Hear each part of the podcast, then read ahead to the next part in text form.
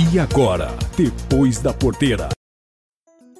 Bolsa de Chicago nesta sexta-feira, encerrando com 14 pontos de alta nos principais vencimentos.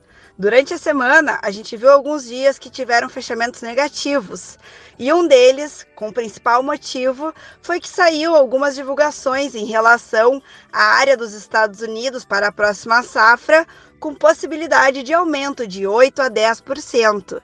Isso fez com que o mercado recuasse um pouco, porque em condições ideais de clima, os Estados Unidos aumentando a sua área, vai haver uma maior oferta de produto.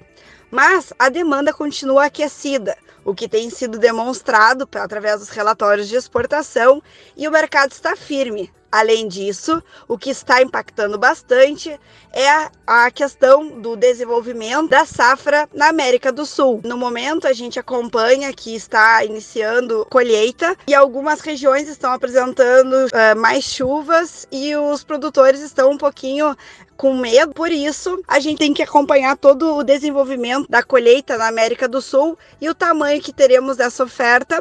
Além disso, para os próximos passos, essa questão da área dos Estados Unidos. Para isso, tu pode contar conosco, nos mande uma mensagem para o número 0549 9922 2121 e a gente vai te manter informado todos os dias.